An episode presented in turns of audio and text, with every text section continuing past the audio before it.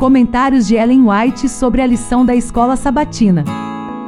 Hoje é quarta-feira, 21 de junho. Espero que você esteja bem e disposto a estudarmos juntos o tema A Glória de Deus enche a terra.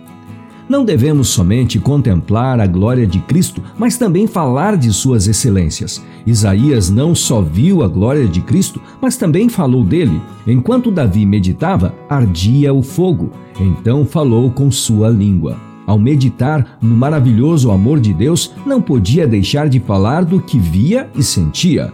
Quem pode, pela fé, contemplar o maravilhoso plano da redenção, a glória do unigênito Filho de Deus e não falar disso? Quem pode contemplar o insondável amor que, na morte de Cristo, foi manifestado na cruz do Calvário, a fim de que não perecêssemos, mas tivéssemos a vida eterna, quem pode contemplar isso e ainda não ter palavras com que exaltar a glória do Salvador? A palavra de Deus revela seu caráter. Ele mesmo declarou seu infinito amor e misericórdia. Quando Moisés rogou que Deus lhe mostrasse sua glória, o Senhor respondeu: Farei passar toda a minha bondade diante de você. Êxodo 33, versos 18 e 19.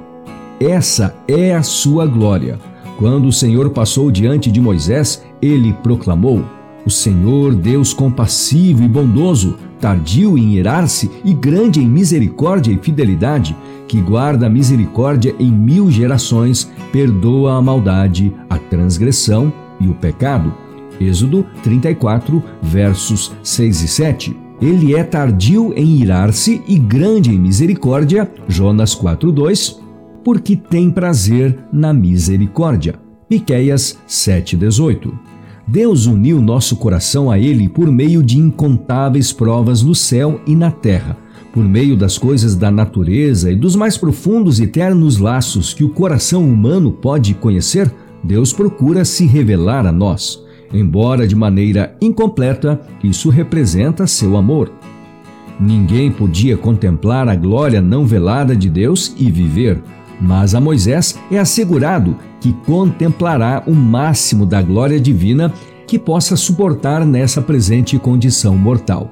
Aquela mão que fez o mundo, que sustenta as montanhas em seus lugares, toma esse homem do pó, esse homem de poderosa fé, e misericordiosamente o cobre em uma fenda da rocha, enquanto a glória de Deus e toda a sua bondade passam perante ele podemos nos maravilhar de que a magnífica glória refletida da onipotência brilhou na face de Moisés com tal esplendor que as pessoas não podiam contemplá-la?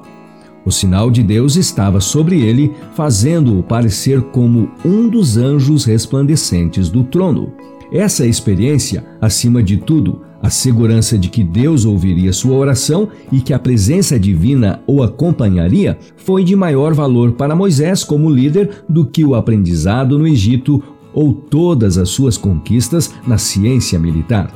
Nenhum poder terreno, habilidade ou instrução pode superar o lugar da presença imediata de Deus. Na história de Moisés, podemos ver quão íntima comunhão com Deus é privilégio do homem usufruir.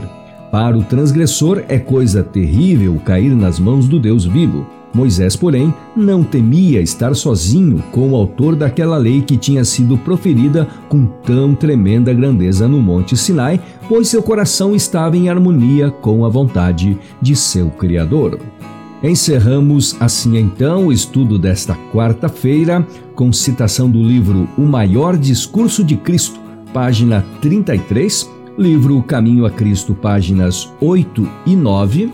E por último, citação do livro Testemunhos para a Igreja, volume 4, página 462. E amanhã é quinta-feira e o tema O Cordeiro que foi morto.